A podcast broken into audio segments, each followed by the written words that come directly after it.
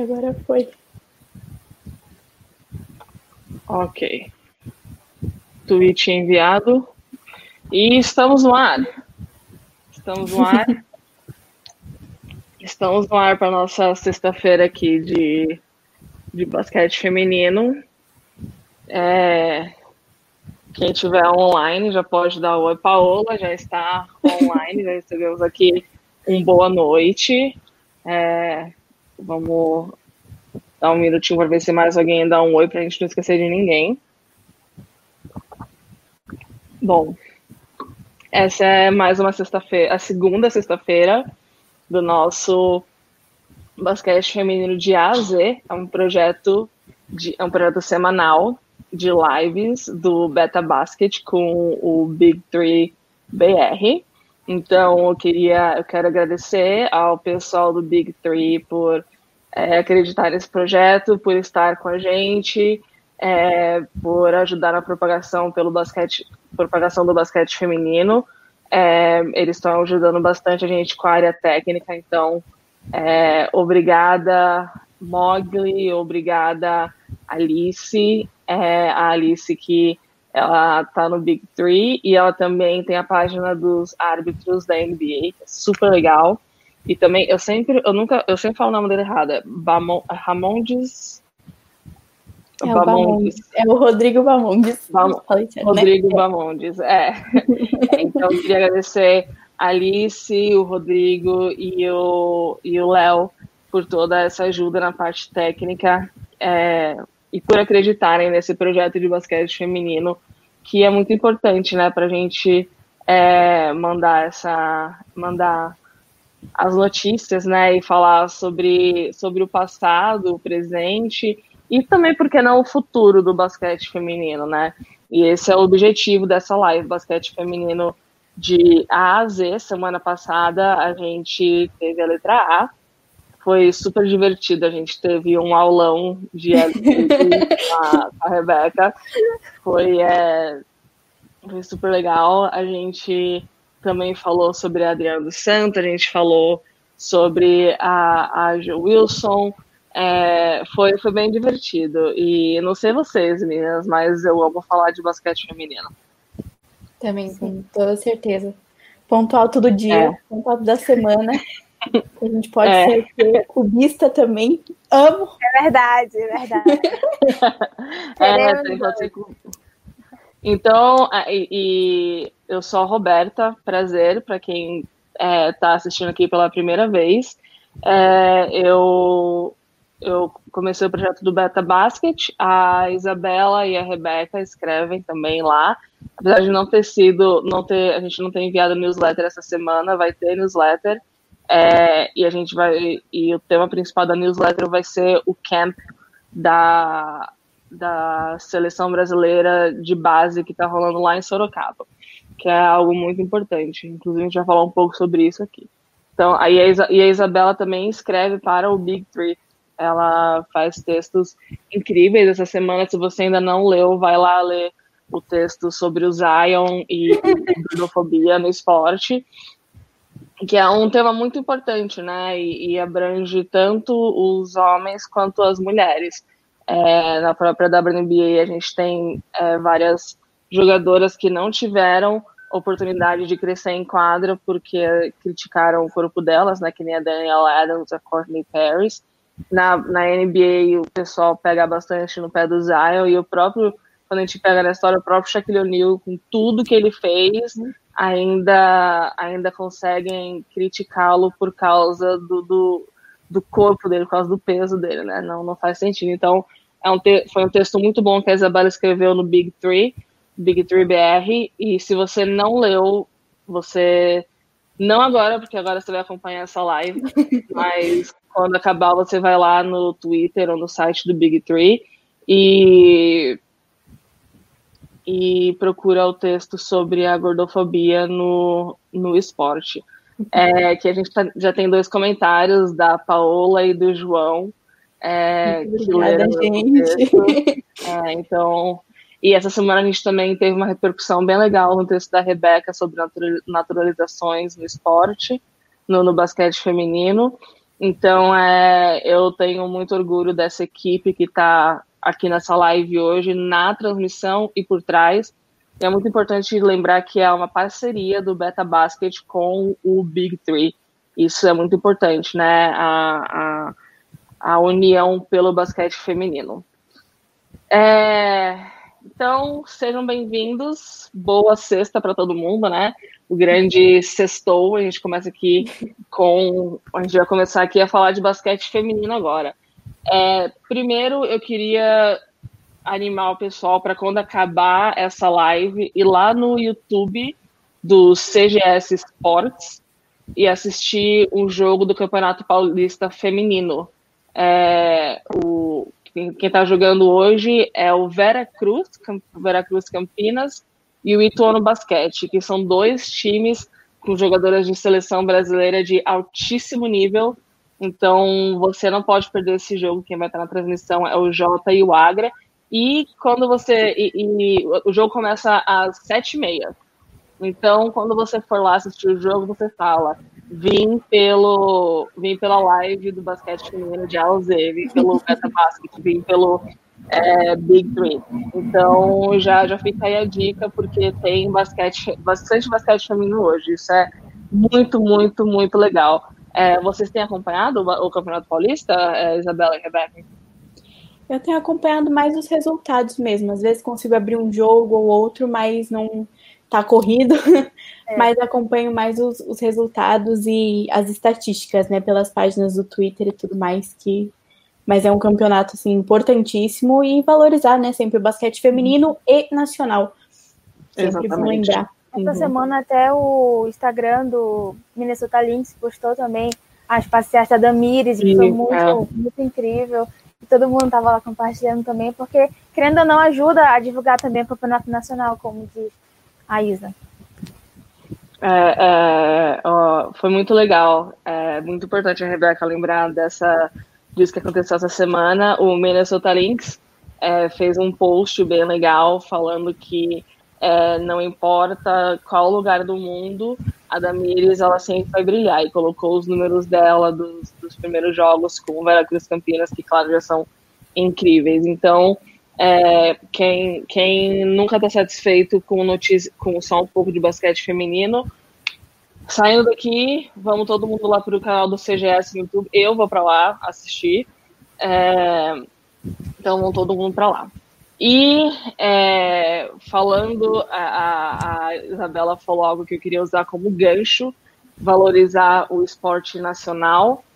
É, eu, queria, é, eu queria trazer para vocês o, o primeiro nome que a gente vai abordar aqui hoje, com, aqui hoje nessa live, que é a letra, a letra B, né?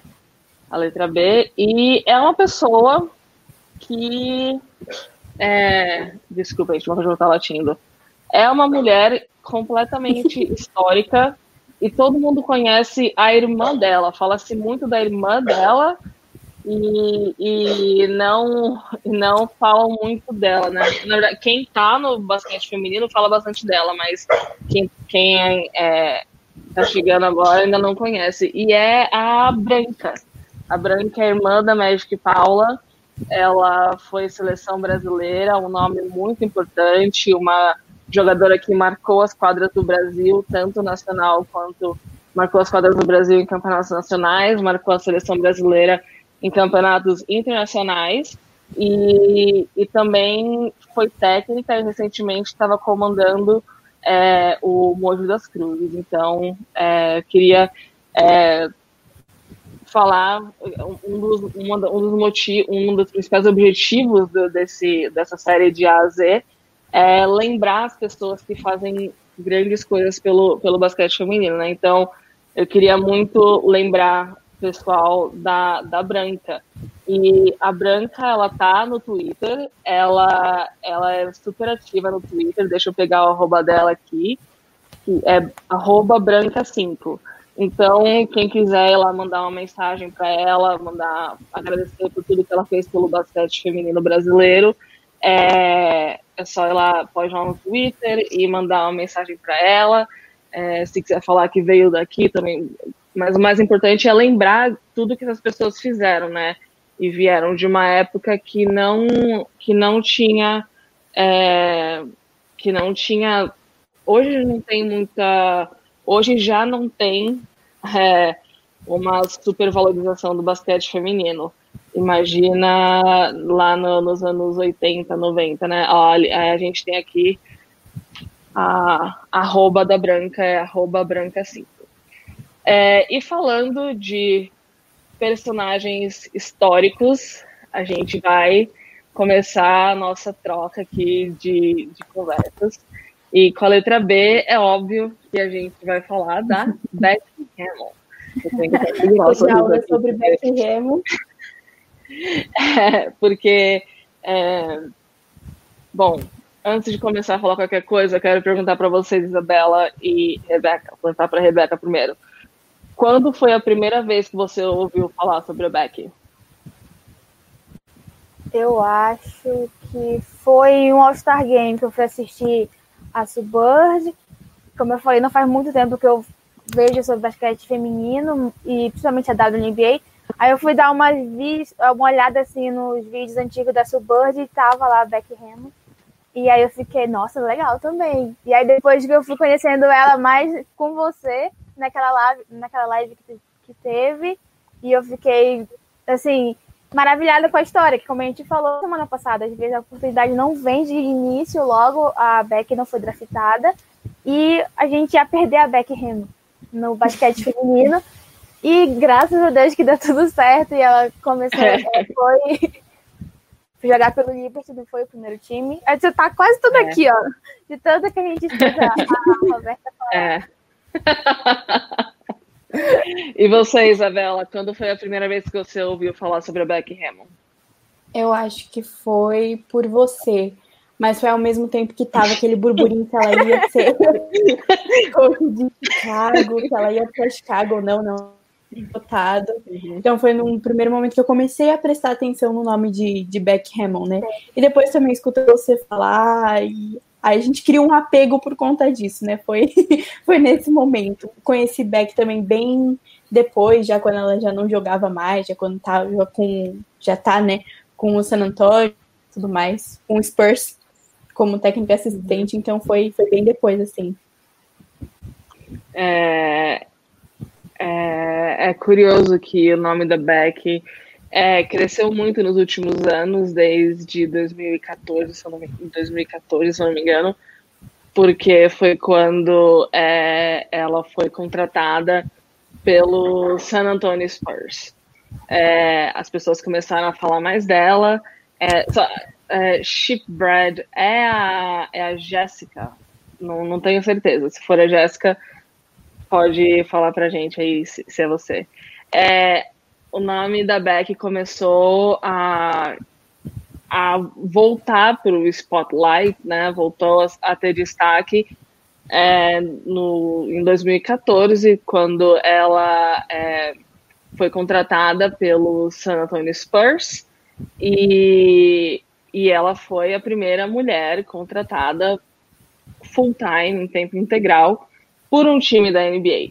Não é a primeira mulher da história, teve, se eu não me engano, uma outra mulher que foi contratada pelo Sacramento Kings, mas ela não era tempo integral, porque aqui tem é, a cultura de trabalho nos Estados Unidos tem muito disso, né? Full time, part time, é bem diferente. Se você é part time, você não necessariamente é considerado um funcionário fixo.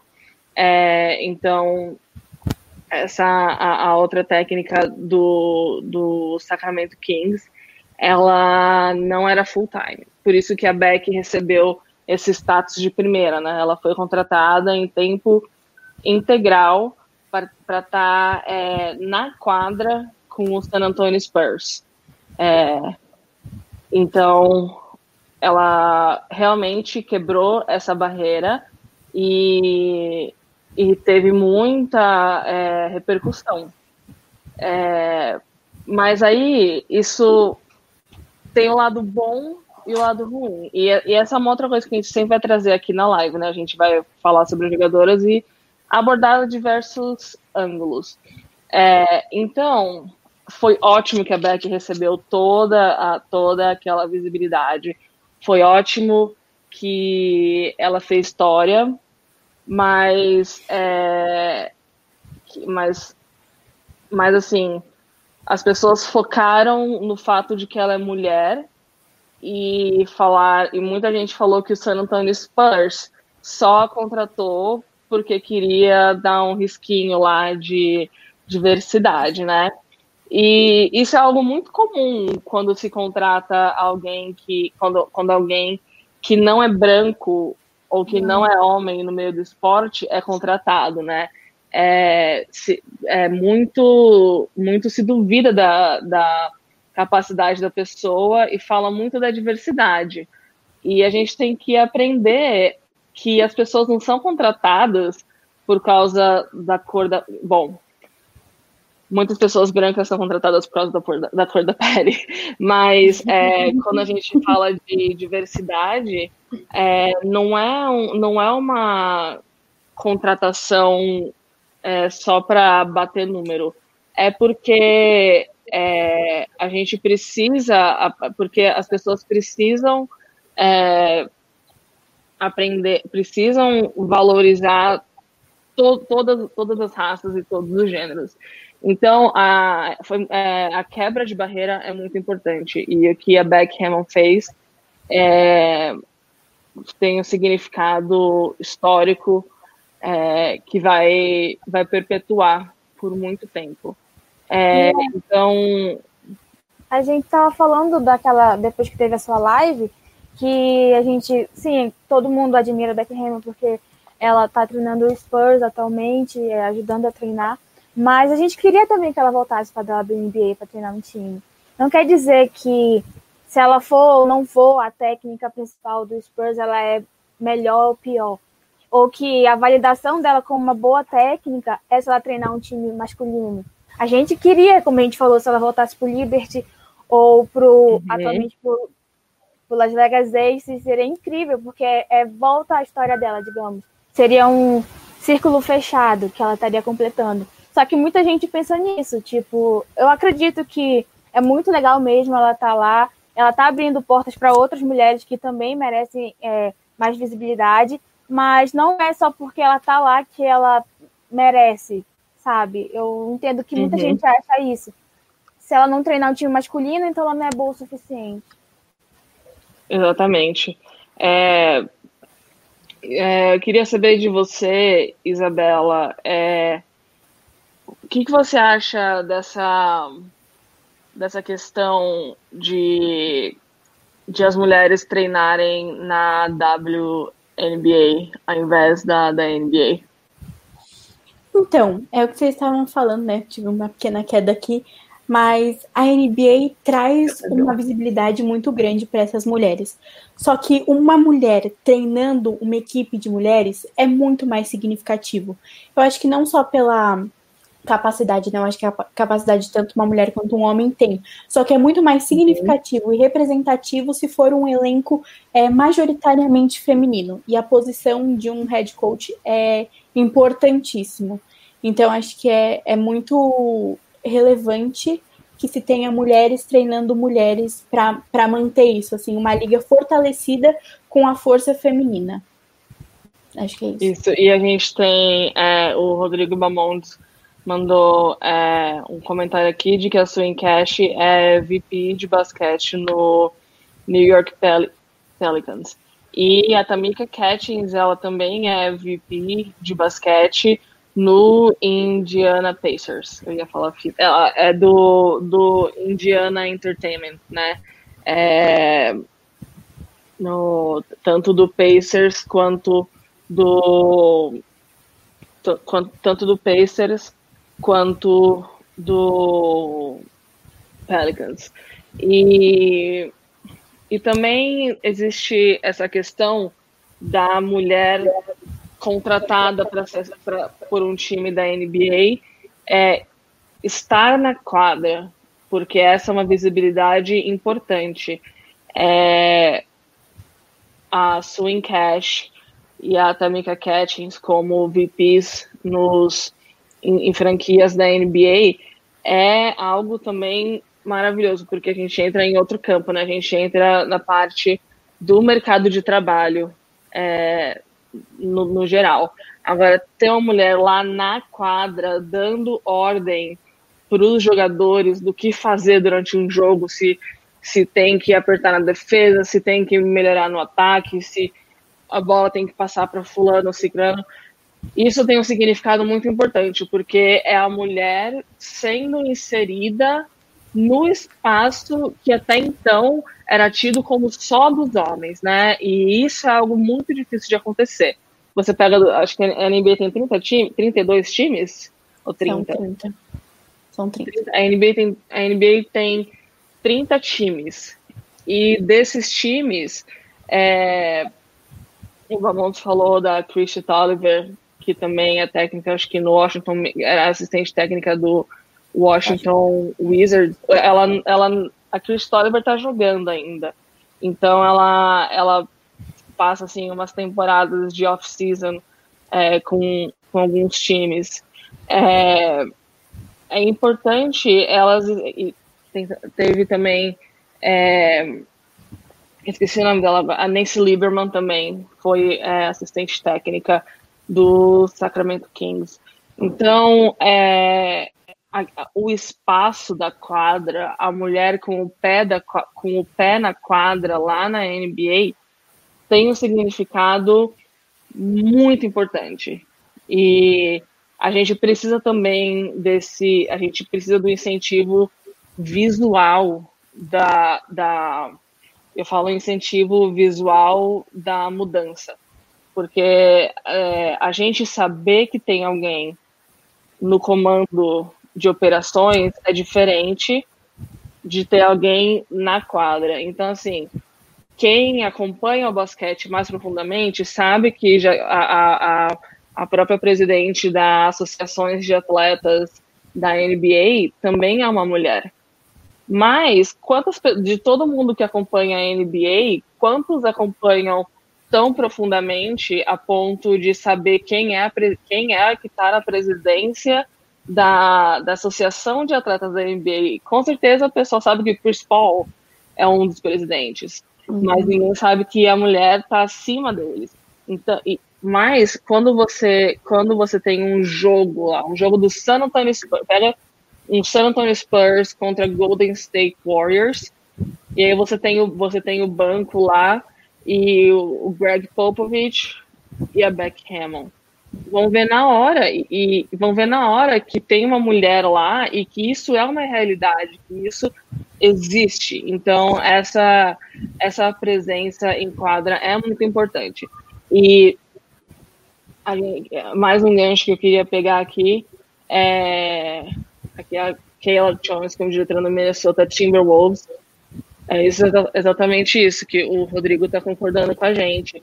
É, tem a, a, até mulheres no comando, em direções, em VP, em várias posições dentro de times, ainda é, é algo novo. Mas dentro de quadra precisa acontecer mais. E a Beck trouxe isso, porque é, não só pelo fato de ser uma contratação de um time da NBA, é uma contratação do Greg Popovich. E alguém colocou aqui no comentário que o Pop jamais é, faria uma contratação só para só para arriscar um número, né? Só para arriscar uma, um checklist. É, a Alice, Alice. Ela, Pop nunca faria isso. É, e, e ela e a galera fala porque não admitem que ela chegou lá por mérito. E, e, e é isso que ela trouxe, sabe? Ela foi a, é, ela foi a primeira contra, contratação é, integral de, de um time e isso e para um projeto de crescimento, tanto que ela está lá ainda. A maioria das técnicas das assistentes dos times mandam embora rápido. E nesse tema de técnica que a gente falou sobre o WNBA, essa notícia, essa semana teve uma notícia muito importante que na WNBA, no Dallas Wings, que eu acho que vou deixar para a Rebeca dar para vocês. É, Manda Bom. aí, Rebeca. O que, que aconteceu essa semana de super importante para o Dallas Wings na WNBA? O Dallas Wings essa semana anunciou que de contratar a nova técnica, que é a Vic Johnson, que, por incrível que pareça, é a quinta técnica do WNBA, se não me engano, dos 12 times. Ela é a quinta mulher e a primeira negra. Então, já havia um movimento dentro do, da própria WNBA, liderada por algumas jogadoras negras, que queriam uma técnica negra. Porque, mesmo não sendo do time, teve jogadores que nem eram do Dallas Wings, mas elas estavam falando quanto é importante ter pessoas negras, ter principalmente técnicos negros na, na liderança dos times. E essa semana veio essa grande notícia, e o que mais, também uma coisa muito legal aconteceu, foi que o nome da assistente técnica do Los Angeles Sparks estava meio que assim sendo soldada para ser assistente técnica da Vicky. Só que o Los Angeles Sparks foi bem mais rápido e renovou o contrato dela, com medo de perder a assistente técnica. Então, assim, uhum. eu espero. Eu, eu ano passado não acompanhei muito Dallas Wings, porque não era um time que me chamava muita atenção. Mas depois do draft eu comecei a acompanhar mais por causa da Sato Sabali e da Bella Allery e da Araki Wally também que para mim vão uhum. ser daqui a, a uns 3, 4 anos estrelas da WNBA. E com uma técnica desse calibre, chegando num time que está muito bom e que vai ter a segunda escolha do draft do ano que vem, o Dallas Wings está aí para ser um dos grandes competidores daqui a uns dois, três anos. Essa foi a notícia que rolou na WNBA essa semana. E, e a, a Vic Johnson ela tem uma relação direta com a Becky Hammond porque elas jogaram juntas durante anos. Tanto que sempre que a Beck fala alguma coisa sobre a WNBA, ela faz questão de falar da Vic Johnson, porque elas jogaram juntas tanto no New York Liberty quanto no San Antonio Silver Stars.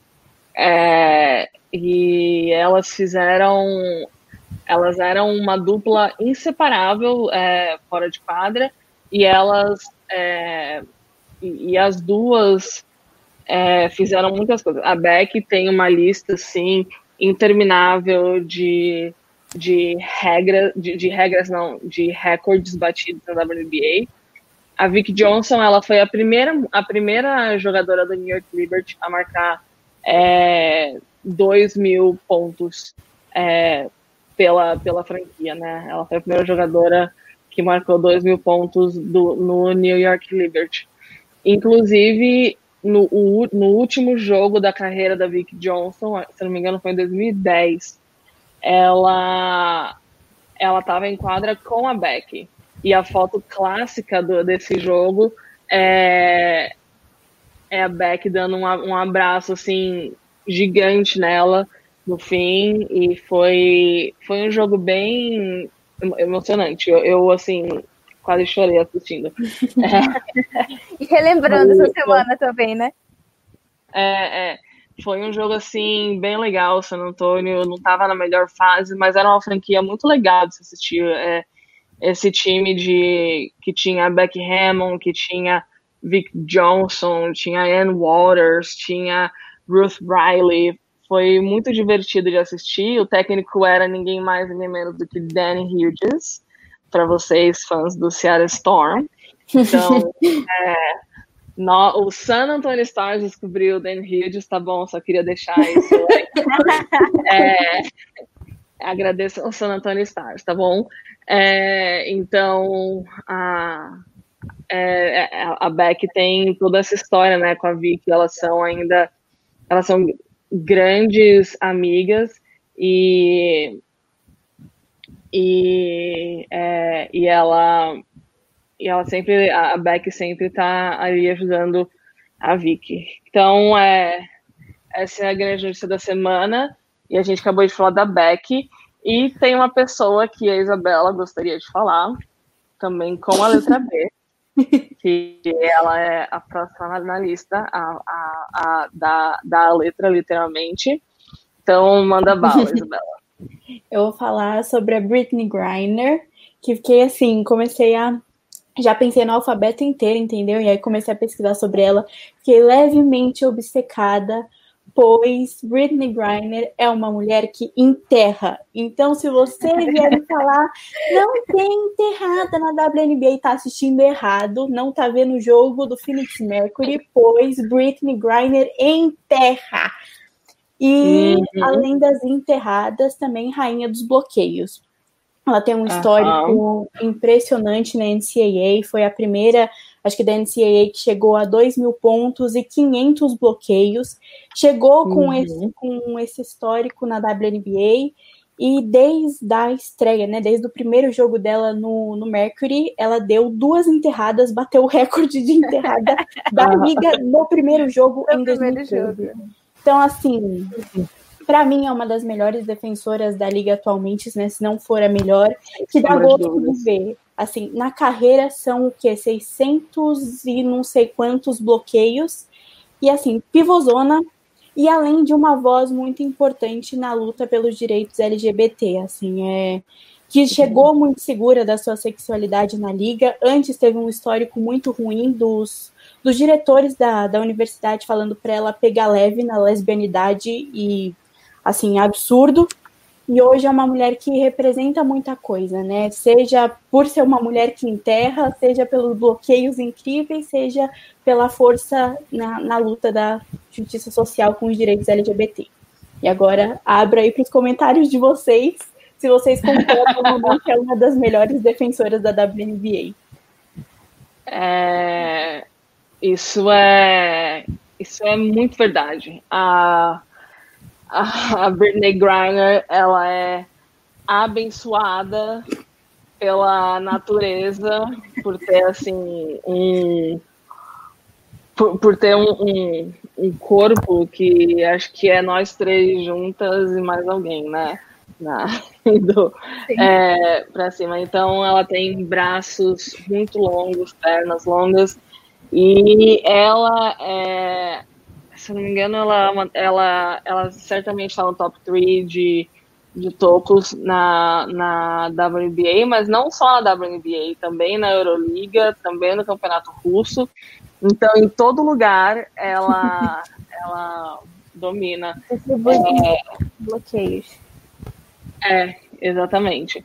É, eu não sei se vocês sabem, mas quem está nessa lista também é entre as top 20 maiores bloqueadoras da WNBA é, é, a, é a Erika de Souza. Ela, tá, ela é a oitava maior bloqueadora da história da WNBA. Então, é, Brasil aí sempre, sempre, sempre representem, representando, representando e fazendo história na WNBA. É, mas sim, a, a Britney Griner, ela veio da classe, da classe de 2013, né, com a Helena hum. Deladon e a Skylar Diggs. E a classe de 2013 foi muito importante. Essa parte eu vou deixar para a Rebeca falar, porque a Rebeca é bem boa com, com o Star da NBA. Mas eu queria complementar o que a Isabela falou sobre o, o, o que a, sobre o quanto a voz da é, a voz da Britney Griner é importante na, pelos direitos é, LGBT que ia mais. É, assim que ela, assim que a Britney Griner assinou o contrato profissional com o Phoenix Mercury, ela lançou um livro que se chama In My Skin, na minha pele, e ela conta uma história, umas histórias assim que é difícil de acreditar, não em questão de duvidar dela, é difícil de acreditar que, que seres humanos conseguem. É, que, que, seres humanos acham que tem tanto direito sobre a vida do, de outros seres humanos só porque é, só porque a sexualidade do outro é diferente, a cor do outro é diferente. É, o que acontece? Ela é uma jogadora que ela é uma pessoa que não tem um corpo que no padrão estabelecido é feminino. Ela é bem longa, ela é bem, bem alta, ela tem. Uh, é, dois metros e três. Dois metros e três, que no feminino é no masculino eu sei que é a, a altura normal, mas no feminino uhum não é a altura, a altura regular. Então, ela tem um corpo bem longo, bem comprido, nunca sei o que é longo, o que é comprido, enfim, alta, bem alta, e, e ela e um corpo bem reto. Então, ela não tem as curvas que, que são consideradas femininas e que as pessoas dizem que são parte que são parte do corpo de uma mulher. E ela é lésbica, assumida já há bastante tempo. Então, ela sempre e, e sempre foi para ela nunca foi algo nunca foi algo que dava para esconder. Que nem tem tem como bom é, para deixar é, claro assim, eu tô falando disso porque é, é uma realidade entre as mulheres entre as mulheres lésbicas, né? É muito mais fácil você existir e sobreviver se você se, se você tem assim uma semblância hétero. E a Britney Griner não, não, não tem isso, né? A uhum. Britney Griner, ela é, ela é muito mais pro lado é, pro lado não binário e andrógeno do que pro lado uhum. é, feminino. E isso assusta, né, o pessoal isso, assu isso assusta quem, quem é conservador. E a Britney Griner fez, fez faculdade na Baylor University, que é uma faculdade cristã. Então, os técnicos obrigaram ela a ficar dentro do armário. Eles falaram, falaram, ó, segura aí, segura aí sua sexualidade, não precisa é, aquele negócio, não precisa esfregar na nossa cara. É, deixa muito revoltada. É, é, falaram para ela esconder o, o que ela. esconder a sexualidade dela, né? E ela teve que viver no armário durante muito tempo, com ameaça de técnicos.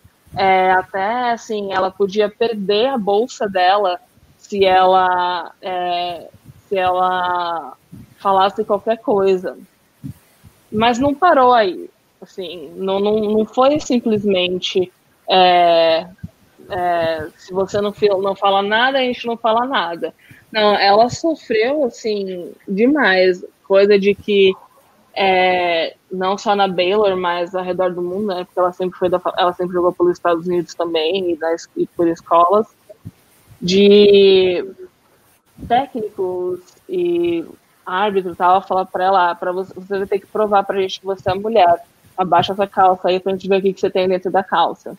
Até por conta da voz também, né? A voz dela é, é muito mais grossa, assim. E o tamanho do pé também é uma coisa que ela fala muito. Então é, é traumático também, né? Nocivo esse tipo de comportamento. É, e ela cresceu, ela cresceu tendo a identidade dela é, colocada em dúvida, porque desde o high school já falavam dela, né? Por conta das enterradas. Enterrada sempre atrai é, gente para assistir basquete feminino. É, então ela sempre passou por isso, sempre foi uma realidade na vida dela essa questão. E ela cresceu dessa, cresceu com isso e ela foi muito rebelde durante muito tempo. Foi assim bem rebelde. Ela teve, ela foi casada com a com a Gloria Johnson do Dallas Wings. Elas foram casadas e teve assim caso de é, Violência, é, doméstica. violência doméstica entre elas, é, de, de dar cadeia mesmo. É, então, e a Britney Garner ela, acabou de uma, uma preocupação, né? É, acabou tendo uma preocupação se a Britney Garner aguentaria toda essa pressão. Mas felizmente ela tinha, a Britney Garner é, tinha uma grande mentora com ela chamada Diana Taurasi.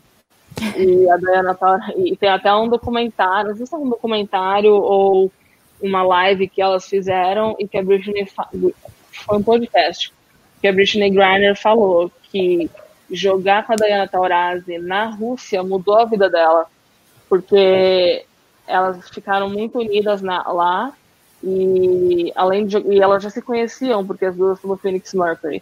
Então a Diana Taurasi deu uma dica para ela que foi você já está assim em destaque de modo negativo. Tudo que você fizer vai ser motivo para te criticarem. Para um pouquinho, não, não assim, vai pro armário, não não mudar quem ela é, mas assim, vive a sua vida para você. E a Britney Griner mudou completamente, mudou assim, dava pro vinho. Ela acabou é, se reconectando com uma é, com uma ex colega da faculdade, que era o amor da vida dela, se casaram e hoje Britney Griner é super, ela é uma das pessoas mais assim dóceis que você vai conhecer. Inclusive, eu tenho, eu acabei de lembrar, tem uma história muito engraçada. Assim, é, é engraçado, eu tenho uma história com a Britney Garner. Em 2016, eu fui no treino da seleção dos Estados Unidos para entrevistar algumas jogadoras. E assim, a Britney Griner é grande.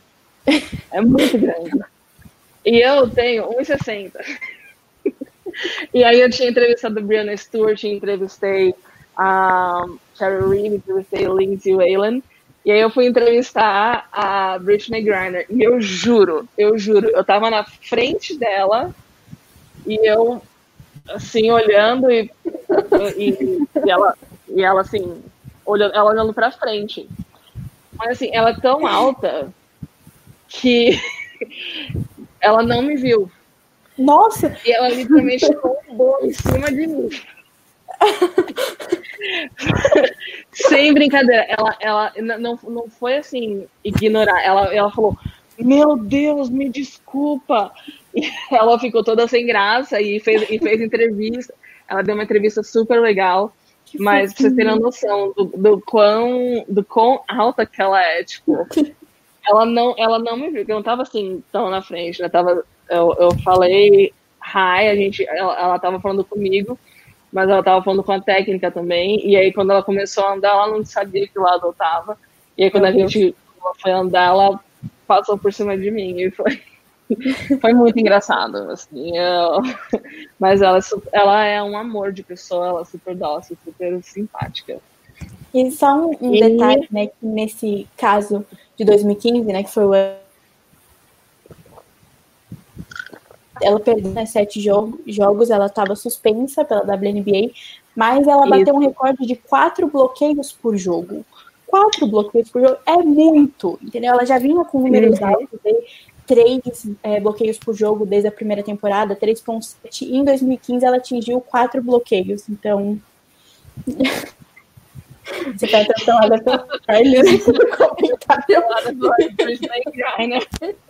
A placa. Ai, mas foi muito engraçado. Ela, ela, ficou, ela falou, ai meu Deus, desculpa. Foi super assim, pra ter uma noção de que realmente ela é super, super alta. Um, bom, é, Britney Griner é uma das, das melhores, uma das jogadoras mais importantes né, até agora nessa WNBA. E agora a gente vai falar de alguém um pouco mais, assim, ainda mais recente. É uma pessoa que é, essa, as duas aí na tela são assim. Desculpa, o cubismo não perdoa. É, completamente. Bom, eu vou deixar. Ó, a gente che... acabou de chegar um fã da Isabela. Muito obrigada. É... Giovana. Então, é, eu quero. Rebeca, de que, que a gente vai falar agora?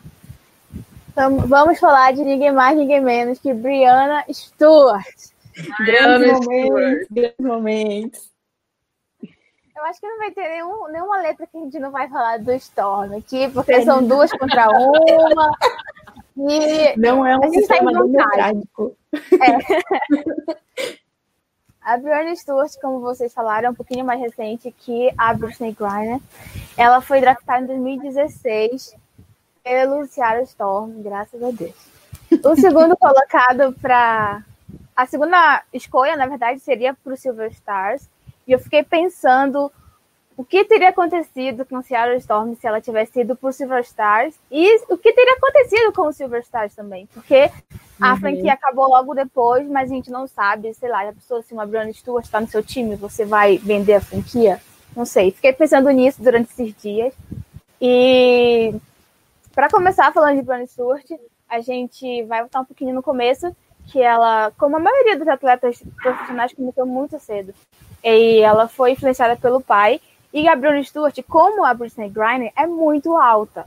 Só que a Brianna Stewart tem 10 centímetros a menos. Ela tem 1,93m, então É desde criança, diferença. ela é muito alta. E os, e os técnicos queriam colocar ela como pivô, só para ficar lá embaixo do garrafão e pronto. Mas o pai dela falou: não, você vai aprender a bater bola e vai ser mais ágil. E não durou muito para Brianna Stewart sair da, da posição de pivô e é, atuar como ala como ela atua até hoje. Ela fez uma. Ela é de Syracuse, Nova York, e então a comunidade de Nova York sempre apoiou muito a Brianna Stewart. E ela jogou todo o ensino médio lá, e quando foi para decidir em qual universidade ela ia jogar, ela chegou em Yukon e falou: Olha, se vocês me quiserem, eu quero vocês. E não demorou muito, em 2002 ela foi jogar em Yukon. A Brianna Stewart chegou falando que queria ganhar os quatro títulos que ela jogaria por, por Yukon durante quatro anos que ela estaria lá. Só que, tipo assim, a Brianna Stewart é uma atleta muito ah, tímida, digamos assim, do que o Yukon estava acostumado com a Suburb, com a Lena Taraz, com a Maya Moore. E a Brianna chegou dizendo que ia ganhar os quatro títulos e realmente ganhou os quatro títulos, liderou a liderou a universidade para os quatro títulos da NCAA e a Brianna Stewart ganhou tudo que ela poderia ganhar na vida. A única coisa que ela ainda não ganhou é uma Euroliga, que eu acho que ela vai ganhar esse ano, falando a verdade, mas é a única coisa que falta para ela. Então, quando ela jogou em Yukon, todo mundo sabe que Yukon é um grande, é uma grande escola para grandes atletas. Atletas. Eita, que não tá saindo hoje. E ela foi, chegou logo depois que a Maya Moore saiu. Ninguém, assim, Bruna Stewart é uma ótima jogadora, vai fazer muitos pontos, mas quando você, o próprio técnico, que é o Dino Auriman, certo? Ele falou que Dino yeah. esperava muito da Brianna Stewart, mas ele não esperava que ela iria se tornar, porque ela chegou dizendo, vou ganhar quatro títulos e ganhou, liderou o time. E fez uma, assim, de longe, ela é uma das melhores atletas que já jogaram na universidade. E ela foi e ela foi draftada pelo Seattle Storm em 2016.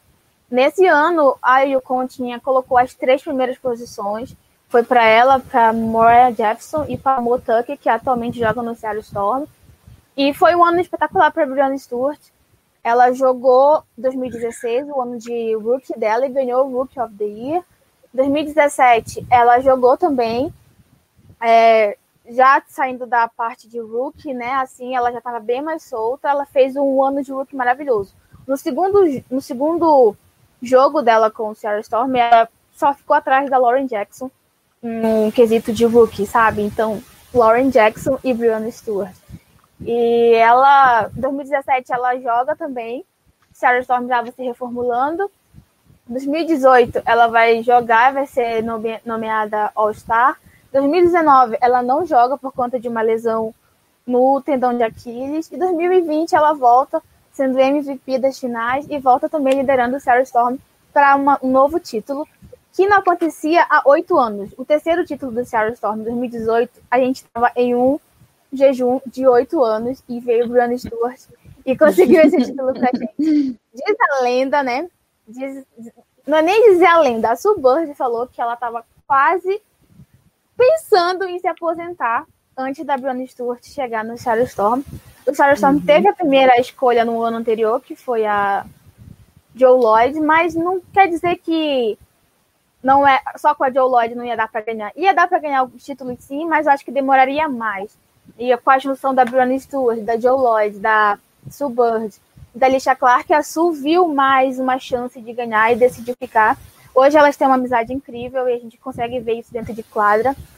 E a Brianna Stewart, como eu falei, se ela carrega nos ombros a, a não é nem a oportunidade a palavra, mas ela carrega nos ombros assim ser a melhor jogadora de todos os tempos da NBA. Ela tem só 26 anos, ela já fez muita coisa e tem muita coisa para fazer. Veio de uma lesão que muita gente acreditou que é uma lesão realmente muito difícil, que ela não voltaria do mesmo jeito, mas ela voltou ainda melhor. Então, assim, a Brianna Stewart, para mim, ela, só, ela vai ser a melhor jogadora, mas cada uma tem a sua opinião, né? Tipo, a minha sempre vai ser a Suburb, mas eu sei que a Brianna Stewart tá aí para levar o Seattle Storm mais à frente ainda. E eu, eu levantei, né, como eu falei, a Brianna Stewart já ganhou tudo que ela tinha para ganhar, menos uma Euroliga, mas eu cheguei a levantar uma questão, não é porque ela é perfeita, que as pessoas não colocam ela em posições que não deveriam colocar. A Brianna Stewart foi convocada em 2016 para as Olimpíadas no Rio de Janeiro. Uhum. Eu fiquei muito revoltada, porque ela tinha quatro meses de draftada. Uma pessoa que está com quatro meses de draftada, o que, que ela pode contribuir em uma Olimpíada? E eu tô falando de Brianna Stewart. E eu sou fã do Seattle Storm. Mas se a gente parar pra pensar, realmente foi uma decisão, assim, meio precipitada. O técnico era o técnico de Yukon, o técnico da seleção americana era o mesmo técnico de Yukon. Então, assim, eu acho que ele acreditou, bora colocar a Brianna no fogo cruzado, pra, vai sair alguma coisa daí no futuro, então bora logo testar ela, sabe? Mas eu acho que não era o uhum. momento dela jogar ainda. Ela quase não jogou, ela ficou mais no banco, a experiência que valeu. Então, a, a Brianna Stewart tem esse, esse, como eu falei, ela tem essa. Oh meu Deus, como é a palavra? Ela tem essa, esse peso nos ombros dela, sabe? Todo mundo sabe que ela é muito boa, mas às vezes colocam ela em algumas posições que não eram para si ainda na época, né? Hoje é a Brianna Stewart titular e ninguém quer nem saber disso. Se ela não jogar, tem revolta. É, eu, eu queria perguntar para vocês sobre isso também, sobre o que vocês acham dessa, dessa convocação dela. Porque eu fiquei muito revoltada. Eu falei, gente, quatro meses. Ela tinha jogado uns 10 jogos só pelo Seattle Storm. Ela vai para uma Olimpíada, onde todo mundo quer derrotar os Estados Unidos. O que, que a Brianna Stewart poderia ter feito nessa Olimpíada aqui no Rio de Janeiro? Uhum. É, é, curioso que você trouxe esse, esse assunto, porque a convocação da Brianna Stewart gerou, é, gerou uma certa dúvida em relação ao Gino Oriema no meio da comunidade de basquete feminino. Foi justamente aí que começou a questão da, da Candace Parker com a seleção dos Estados Unidos porque ele convocou a ele convocou a Brianna Stewart, convocou a Helena Galedon, mas ele não convocou a Candace Parker, que já tinha é, ajudado os Estados Unidos a se classificar nos anos anteriores, né? Então a gente pode dizer que os Estados Unidos estava lá porque a Candace Parker estava lá em todos os campeonatos antes das Olimpíadas. A Candace Parker mandou muito bem, então não fazia muito sentido. Essa seleção da, dos Estados Unidos, no Rio, tinha cinco jogadoras da Yukon, o que é, assim, quase metade do time. É, então, foi muito, ficou muito na cara que o Dino Oriema, ele tinha algumas é, preferências e ele colocava essas preferências acima é, do, da, de alguma decisão um pouco mais racional. Isso não é dizer que o Dino Oriema não é um bom técnico, pelo contrário, ele é ótimo. E a gente viu até né, que é, não levar a Candace Parker não necessariamente significa que os Estados Unidos vai perder. Então, ele tinha o luxo, ele tinha esse luxo de não colocar uma jogadora de, assim, uma MVP na, na seleção. É, é, diferente, por exemplo, aqui no Brasil, a gente não pode ir para uma Olimpíada sem a Damires, sem a Érica, sem, sem a Clarissa, entendeu? É, então, e o Dino Oriema, ele se aproveitou desse, desse luxo, né, que um técnico dos Estados Unidos tem, de não colocar outra jogadora. E realmente foi algo que acabou caindo sobre a Brianna Stewart, porque o pessoal, é, não, muita gente não concordou, e eu, eu também acredito que poderia ter esperado, sabe? Até porque eu acho que a Candace Parker é, merecia esse, esse tipo. É, é, quer dizer, merecia essa vaga na seleção.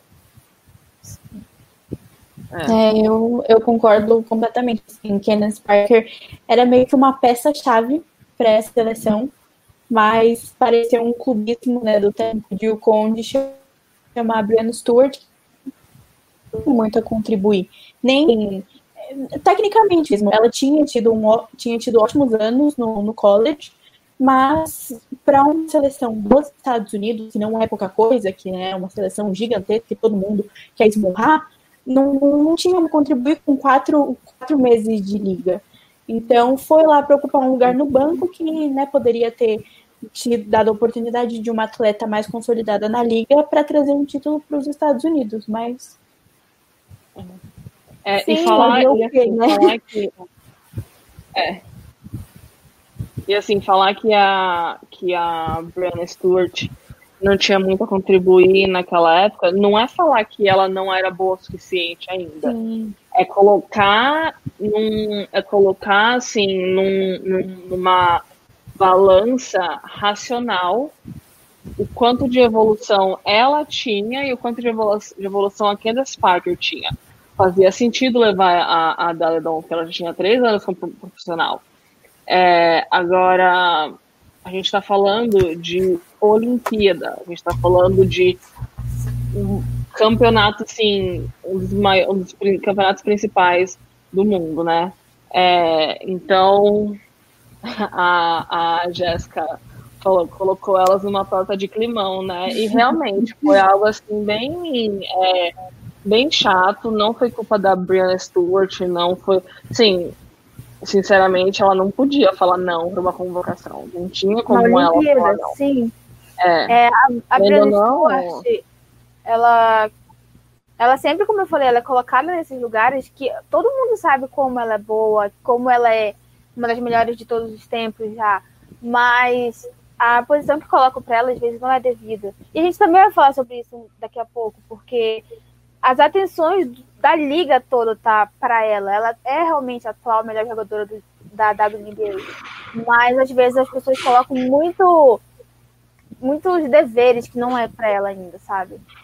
Uhum. Isso é. É, e é uma questão também de, de como o esporte capitaliza em cima de atletas, né? Porque a gente sabe que é, a Brianna Stewart ela vai trazer muito lucro para já traz muito lucro para a WNBA, para Nike é, e para o Seattle Storm, o tanto de ingresso que as pessoas compram só para assistir a Brianna Stewart. E sem sombra de dúvidas ela vai, eu, eu, concordo com a Rebecca que ela vai ser uma das maiores da, da. É, todo mundo sempre fala bastante dessa comparação entre é, entre Brianna Stewart e Lauren Jackson e assim, Lauren Jackson é única, ninguém nunca vai ser que nem a Lauren Jackson. E eu, particularmente, não gosto dessas comparações. Às vezes uhum. eu faço umas comparações só, só, pra, só pela versão da, da, do debate, né? Porque é legal entrar nesses debates. Mas é, eu acho que cada jogadora traz algo diferente.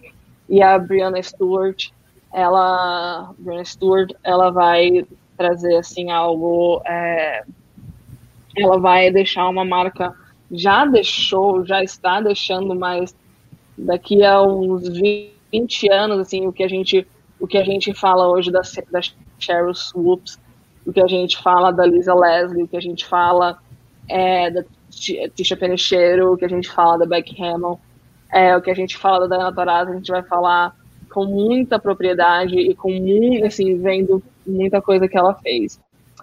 E, é, e eu queria só acrescentar e... um uhum. detalhe que é importante, porque é importante para a Briana, sabe?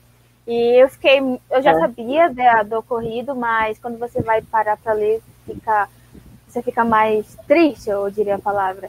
A Brianna Stewart, ela é sobrevivente de abuso sexual.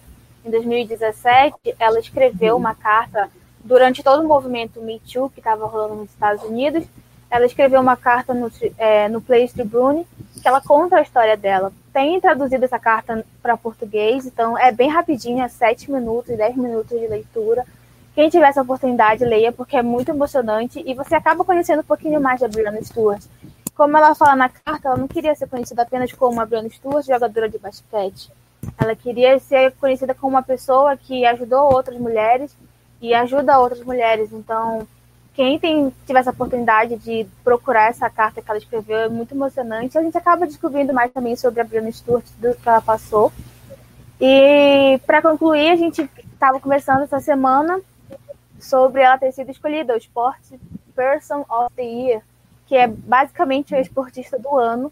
ela foi a primeira jogadora da WNBA a ser escolhida é, Sport Person of the Year.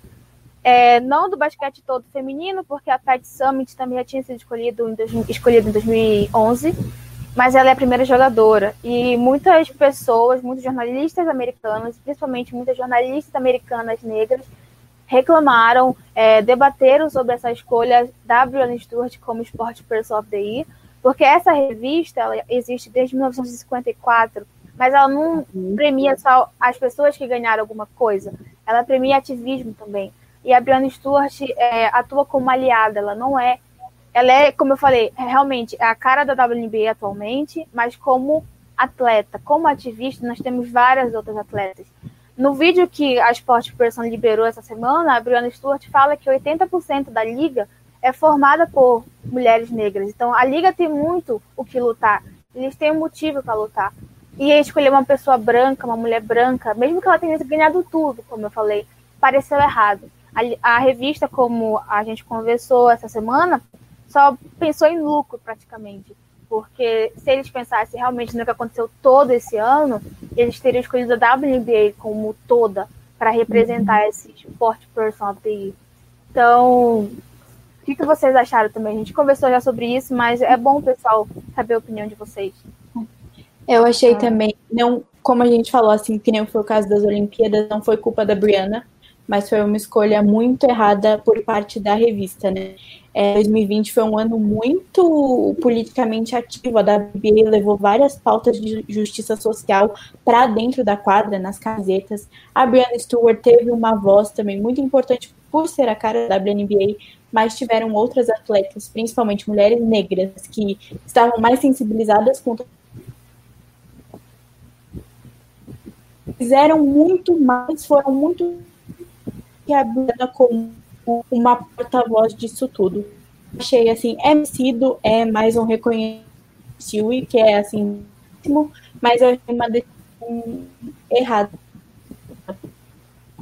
É, é algo que é, é, a Brianna Stewart, sem sombra de dúvidas, é uma pessoa que é, é eu não me sinto no lugar de fala para isso, então é, eu acho eu, eu, fico meio assim de dar uma opinião, mas eu acho que tem algo importante também. É, foram três, três homens e duas mulheres escolhidos para Sports People of the Year. Foram três pessoas negras e duas pessoas brancas. E não, é, não, não tô, é, quero deixar bem claro que isso aqui não é uma invalidação do, da crítica sobre a escolha da Brianna Stewart, é, é outro ponto. É, a Brianna Stewart está sofrendo bastante retaliação por ter sido escolhido, por ter sido escolhida. E o, o jogador da, de futebol americano, que também é médico, e ele deixou de jogar futebol americano para é, ajudar na linha de frente da, da pandemia, ele não está sendo questionado do prêmio dele. É, ele não está sendo questionado sobre é, outra pessoa estar tá no lugar. É, então, eu concordo que poderia ser uma outra. Eu, eu colocaria, por exemplo, é, tem, se a gente está falando de WNBA, eu colocaria a Joe Lloyd facilmente.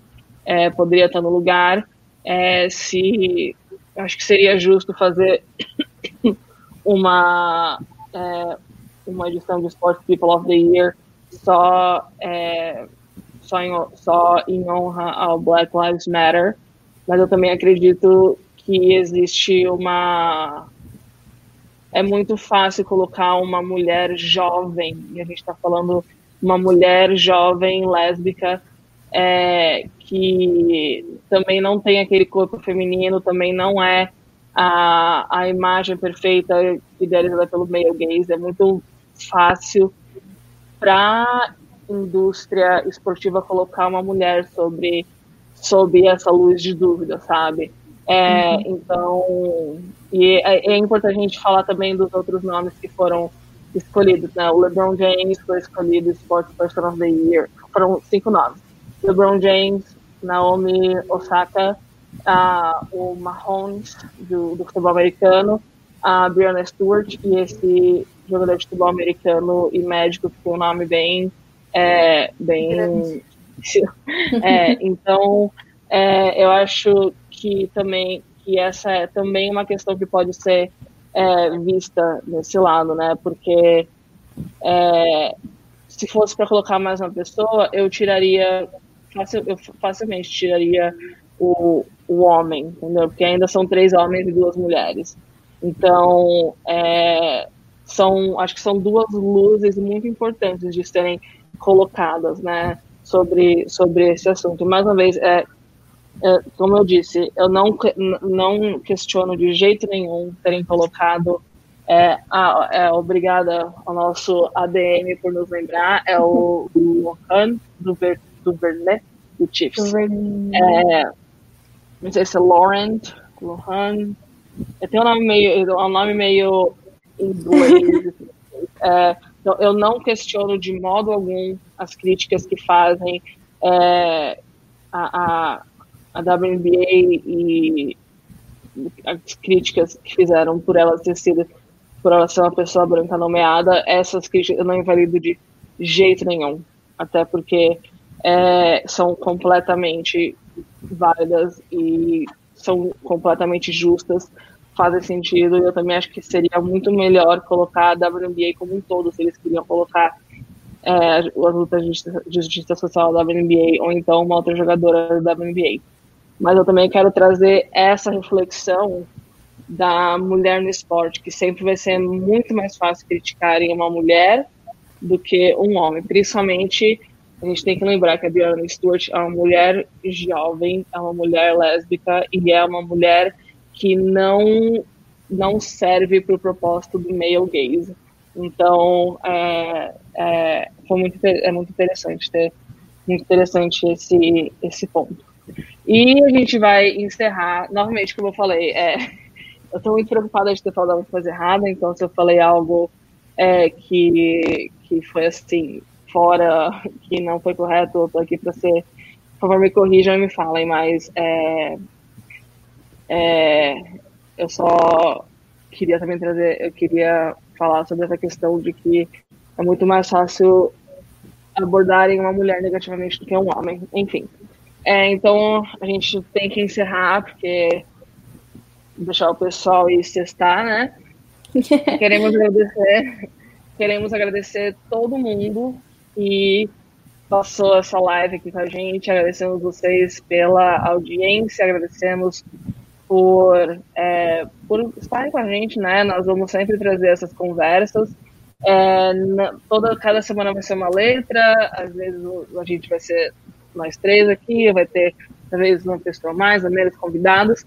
É, e então é, queremos agradecer e também queremos convidar vocês agora todo mundo para ir lá pro YouTube e assistir o jogo do Campeonato Paulista, que é o Veracruz contra o Ituano. Então, é, é assim, é meio que é meio um pedido. Por favor, vamos lá assistir, vamos lá dar uma moral pro campeonato feminino. A gente fala bastante de WNBA, fala bastante de Euroliga, mas é muito importante a gente falar do basquete feminino. Essa semana também teve uma notícia importante de que a LBF vai ser transmitida pela TV Cultura.